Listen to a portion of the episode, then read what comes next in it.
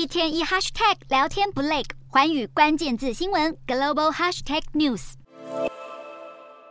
简单明了的操作方式以及丰富多彩的贴文内容，被称为国际版小红书的 Lemonade，今年二月正式进军美国市场。在过去三十天内，Lemonade 已经成为了美国境内下载量第二大的生活型应用程式。究竟它有什么魔力让年轻人着迷？虽说 Lemonade 是中国品牌，但却于二零二零年在日本出道，至今已在全球累计一千七百万次的下载量。事实上，Lemonade 的种种功能和一款在中国火红的 App 有着异曲同工之妙。Lemonade 无论是界面、使用方式、功能用途等多方面，都与小红书如出一辙，因此也有民众调侃称 Lemonade 为小黄书。而字节跳动在 TikTok 与美国被封杀之际，又快马加鞭的推出并宣传像 Lemonade 和 Clap Cut 的 TikTok 姐妹 App，也让不少人质疑这是字节跳动和中国政府面对美方抵制 TikTok 的备案措施，有如借尸还魂。因此背后是否跟 TikTok 一样暗藏治安疑虑，未来又是否会被美国政府盯上，已引发讨论。